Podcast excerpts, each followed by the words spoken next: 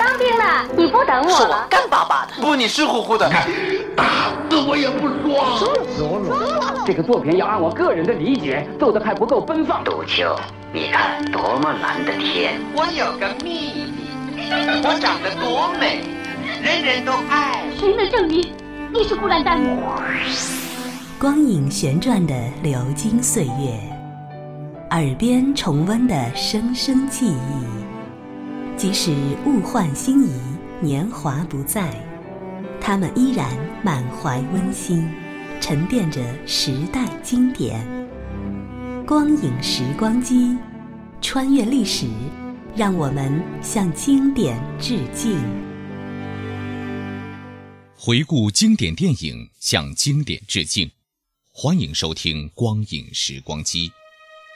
一九八零年，著名导演吴永刚和吴贻弓联袂执导了一部名字叫做《巴山夜雨》的影片。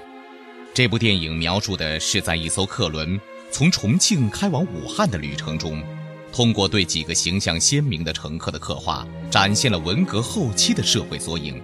这部电影清晰地描绘出普通人民之间相互关心、相互帮助的质朴和真诚，刻画出他们得以生存和斗争的信念与理想。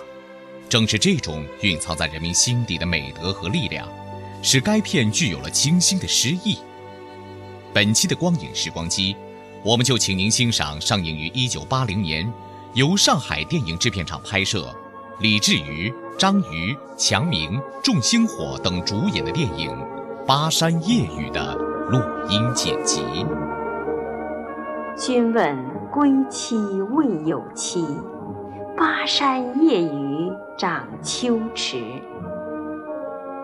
何当共剪西窗烛，却话巴山夜雨时。这是唐朝诗人李商隐客居四川时写的诗。今天，当我们结束了十年浩劫，迎来了黎明曙光的时候，重读这些交织着失望和希望的诗句，不禁使我们想起了在那动乱年代发生的故事。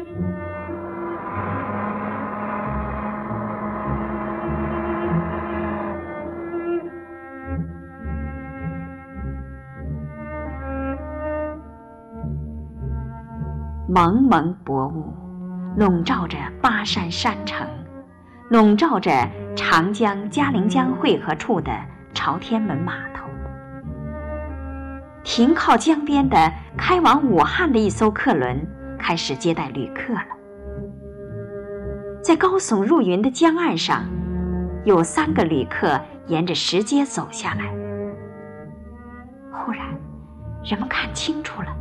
走在前面的那个人手上戴着一副手铐，啊，原来他是一个犯人。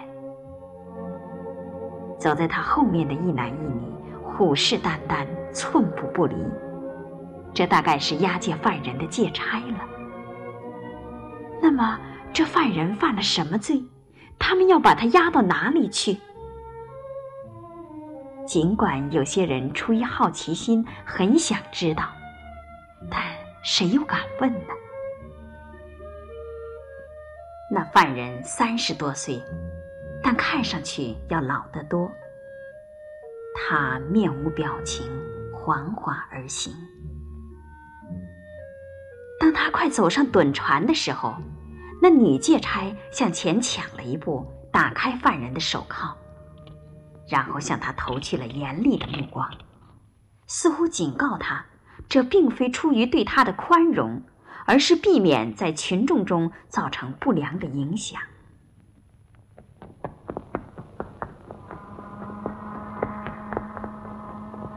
几乎与此同时，在这座山城的街道上，一个七八岁的小姑娘飞快地向码头跑去。她是谁？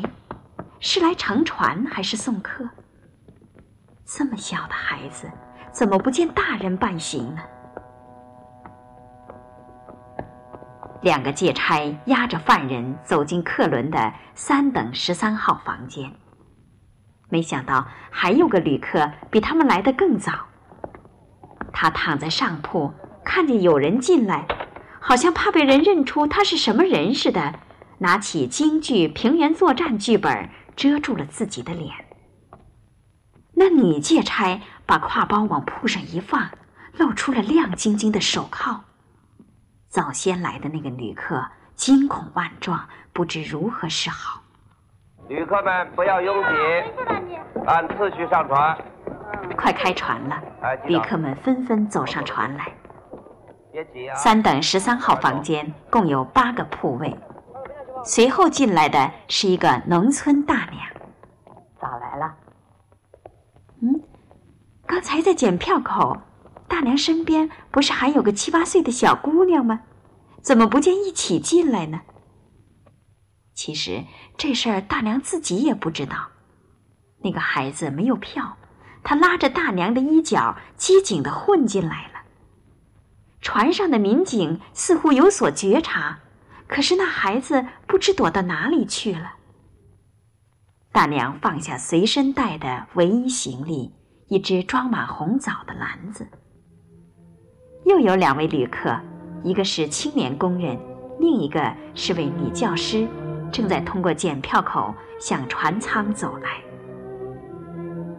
那么，还有一个旅客呢？为什么他还在码头上迟迟不肯上船？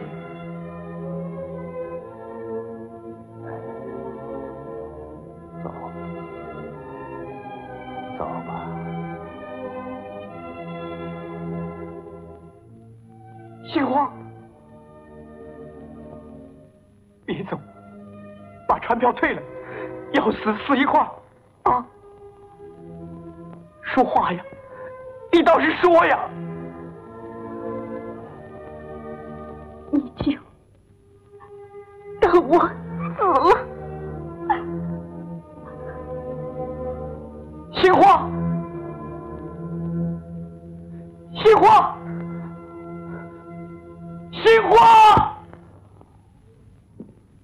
杏花满脸泪痕的上了客轮。他是最后一个走进十三号房间的。除了那两位借差，人们都投以疑惑和同情的目光。广播喇叭里传出了气壮山河的声音，淹没了尘世间正经历着的痛苦。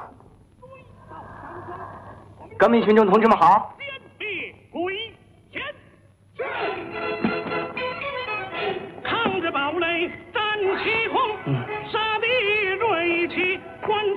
怎么样？安静一下吧。这个世界啊，够嘈杂的了，是吧？哎呦，怎么可以把样板戏关掉？这青年工人真够大胆的。最早来到的那位旅客用京剧剧本捂着脸，好像声明他和这一亵渎行为无关。那女借差愤怒地朝青年工人一瞥，又打开广播喇叭。可那轻功毫不示弱。不紧不慢，你看，又把它关上。在看书呢。不不不不，我愿意听，很受教育。哎哎，他手一松，剧本掉在地上。样板，源于电影，高于电影。这这这与我无关呐。你是京剧演员，丑角关胜轩。哎，我说苏三呢，你大喜啦。不不不。我有罪，哎哎，我倒觉得你演的那个老借差呀，他是个人。我美化了封建衙门的鹰犬，就是复辟，就是这是在船上，又不是在你们单位。这船上也不是真空啊。真空倒不是，空气嘛，也还不太干净。这青年工人好像故意和这位女借差作对。京剧演员生怕城门失火殃及池鱼，在他们的吵吵声中，悄悄地溜出房间。哎，请问你们歌委会在哪？在楼上。哦哦。哎，老同志，这儿是驾驶台，不好进来。我找歌委会负责的。什么事啊？我请求给我换个房间。为什么？反正我要换。你在哪个房间？三等十三号。你到底怕什么？怕斗争。再进牛棚，还有手铐啊！嗨，这是在船上，只要你守法，我守法呀，那就不会了。你是负责的，我是。啊啊啊！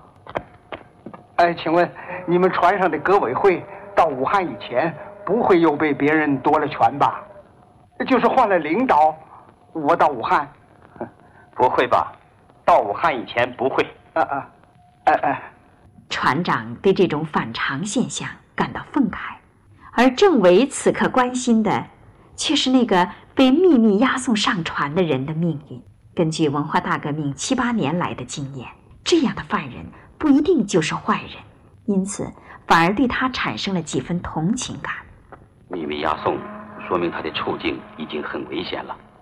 哎，简直是暴政！老伙计，你注意点好不好？哎，是得那么点怕什么？大不了，哎，算了，可别惹出麻烦来。送客的同志们，请让开，船马上就要开了。哎，请让开。进来。开船了，轮船徐徐离开码头。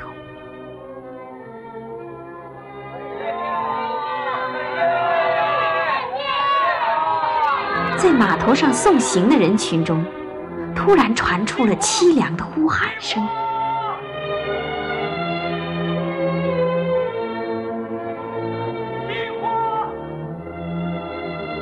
船上的杏花听到这一喊声，心要碎了似的扑向船舷，望着那早已看不清楚的情郎的身影，眼泪禁不住的簌簌往下掉。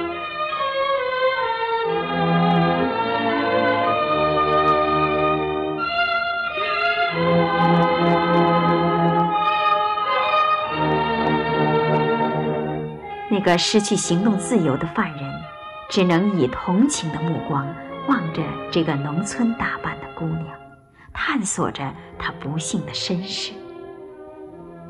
可是这犯人又是什么人呢？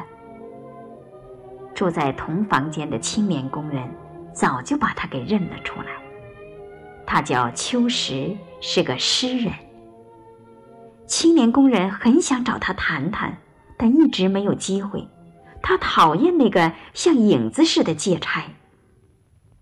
对这一点，那个叫刘文英的女借差似乎也感觉出来了。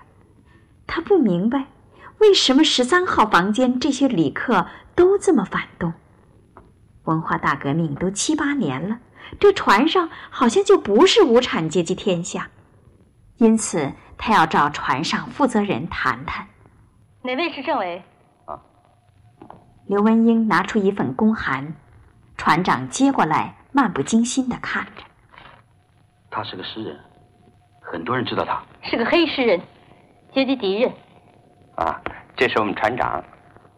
凡似白鸥，周如梭，古往今来，多少人呐！这样吧，具体问题你跟民警谈。政委把刘文英支走了。这位女借差就去找了民警老王。秋实是中央首长点名的要犯，也就是重要罪犯。对了，上级命令把他押送到武汉去。他攻击无产阶级文化大革命，攻击。等一下，呃，你能不能告诉我们这个秋实是什么性质？现行反革命。呃，这个词的含义似乎不那么清楚。怎么不清楚？我是说这个词。不，这个帽子，这些年太，你和谁？比如说，我是打个比方，你可别见怪啊。比如说，你随时随地可以说我是复旧派、保守派，甚至是反革命修正主义分子。呃，你开玩笑？别激动，听我说完，请坐下。我的意思是，秋实是在押，是拘留，还是监护？判刑了没有？起诉了没有？我说的是法律概念。你是从国外回来的还是怎么的？什么乱七八糟一大套？这是无产阶级专政，真是典型的复旧派。看，怎么样？复旧派。中央首长定下来的还不够吗？那当然，中央首长，嗯，那你究竟要我们做什么呢？犯人的安全，所有旅客的安全，我们都有责任。话不投机半句多，民警老王已经说的太多了。他庄严的把嵌有国徽的制帽戴在头上走了。现在他应当尽职的是，要找到那个溜进船上的七八岁的小姑娘。在这艘客轮的五等舱里，旅客拥挤，人声嘈杂。小娟子来到这里寻找她的爸爸，她仔细地打量着每个旅客，嘴里唱着爸爸写的诗，妈妈临死前教她的儿歌。他从来没有见过他的爸爸。有人悄悄地告诉他，他的爸爸正在这条船上。他正是为了寻找爸爸而溜到这条船上的。小娟子正找着找着，忽然看见民警老王走进船舱。机警的小娟子躲过对方的视线，溜出五等舱，向楼上跑去。无意中进了十三号房间。哟，小姑娘，是你呀？怎么一上船就不见了？你在哪个舱啊？是跟妈妈在一起吧？孩子强忍着眼泪，又匆匆的跑了出去。这孩子怎么了？孩子刚走，民警老王来了。那孩子不是孙女，我也不认得。刚才还来过，又跑了。哦，怎么了？那小孩可能是一个失掉爹娘的孤儿。一个有经验的民警居然找不到一个小孩老王摇摇头，自己也觉得好笑。可是，在这笑声的背后，却埋藏着多少悲伤？一个七八岁的孩子，失去了家庭的温暖，孤苦伶仃的。流落在这巴山蜀水间，为寻找爸爸，背尝着人间的辛酸。爸爸，爸爸，到底谁是他的爸爸呢？开饭的时间到了，在轮船的餐厅里，你进我出，熙熙攘攘。那个囚犯独坐在一张桌子旁边，青年工人终于找到了和他单独谈话的机会。秋实同志，你大概不知道把你带到哪儿去吧？你忘了那一年我去抄过你的家。秋实终于想起了文化大革命初期一群红卫兵来抄家的情景，可没想到当年抄走他诗稿的红卫兵，就是面前坐着的青年工人宋敏生。那时候我诗稿还在我那儿呢。丢不了的，谢谢。听说你爱人死了，有事吗？快来了。看见刘文英向他走来，宋敏生气愤的走了。那个叫李艳的男界差严厉的瞪了刘文英一眼，这是什么意思？是嫌他来晚了，还是嫌他不该来？使人难以捉摸。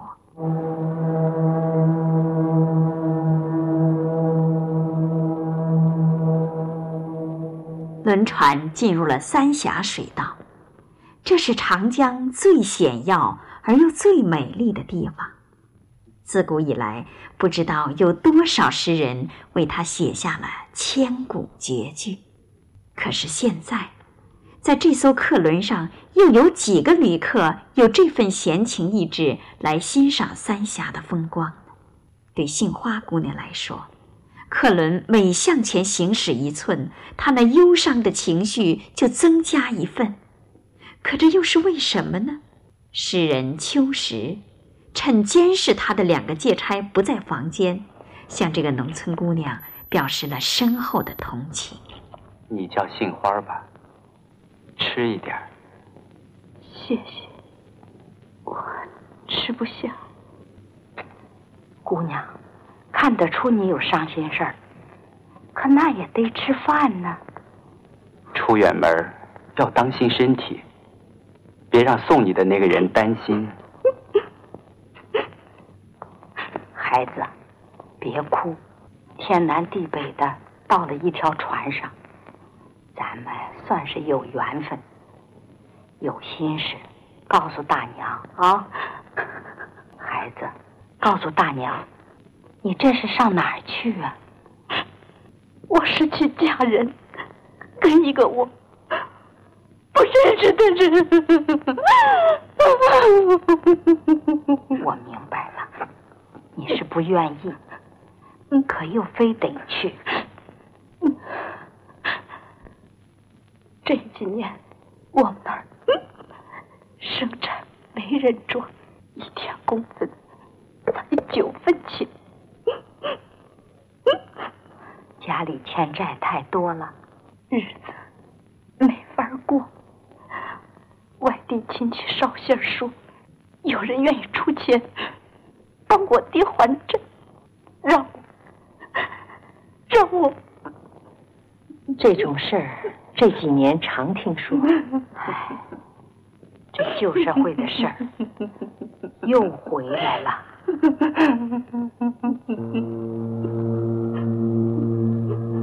是啊，旧社会的事儿又回来了。青年工人也表示了同感。在他看来，最可恶的就属那个借差了。他在背后骂他们是特务，当面则故意拿话刺激他们。嘿，我发现一个问题：船上的民警啊，人不错，很可亲，可有些不穿警察制服的人，哼，得防着点儿。年轻人要留意一点。有句古话，祸从口出。不过，看来你识不少文墨，念过点书，也教过书，怪不得是个老师，比我们懂道理。怎么说呢？按石兴的说法，书念得越多越反动。这么说怕不合适吧？抗日那会儿还办识字班。号召念书识字呢，大娘，您那是老黄历了，现在不实行了。那学堂就不开课了？开是开呀，可不知道怎么个教法。你们想想，杜甫是地主，普希金是贵族，雨果呢是资产阶级，高尔基得重新看。现代中国作家又都是牛鬼蛇神。就说秋实这样的诗人，听说家破人亡，本人也失踪了。这位女教师不知道诗人秋实就在眼前，她忘记了祸从口出的借条，怀着崇敬的心情谈起秋实的诗来。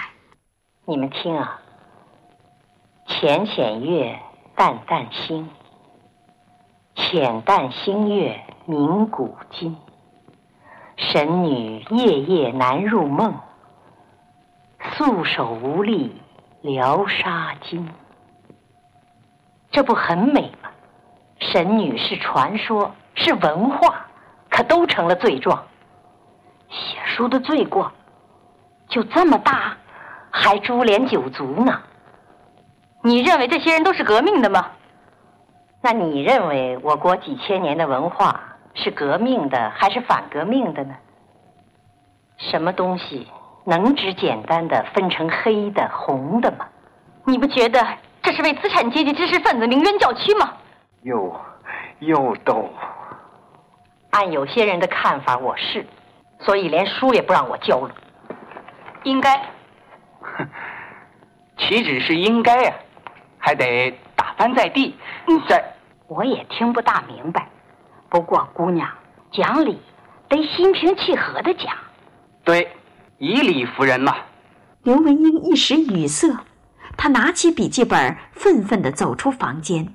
青年工人宋敏生像打了胜仗似的，朝女教师会意的一笑。祸从口出。你也是，讲理就该正经讲。好大娘，现在啊，就不兴讲正经。我是个工人，就不能正经生产，谁干活谁有罪。是这样，我们社员还埋怨你们光拿钱不干活呢。哼。下船的旅客们请请带好自己的行李物品，到二楼前巷道等候。轮船就要靠码头了，轮船就要靠码头。我得上岸看看。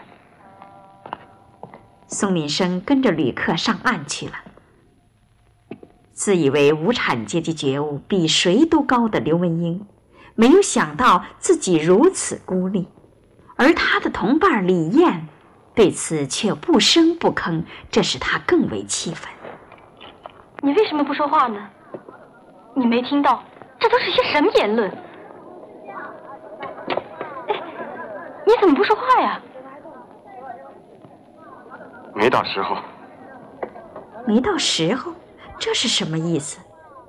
这个极少开口的男借差，葫芦里到底卖的什么药？连这艘船的船长见了他，也都提防着。